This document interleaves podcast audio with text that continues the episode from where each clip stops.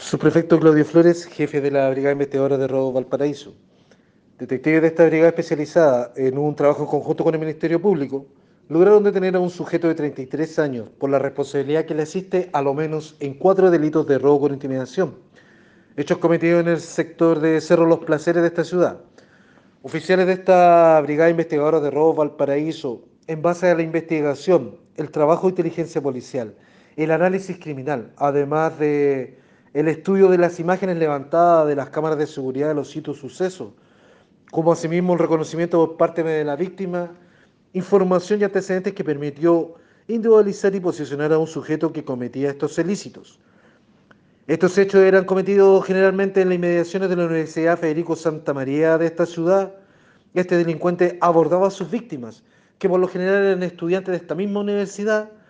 intimidándolo con amedrentaciones de dispararle con un arma de fuego, para luego trasladarlo a cajeros automáticos, donde los obligaba a girar dinero, además de sustraerle sus teléfonos celulares. Con los antecedentes antes indicados, se gestionó por intermedio del Ministerio Público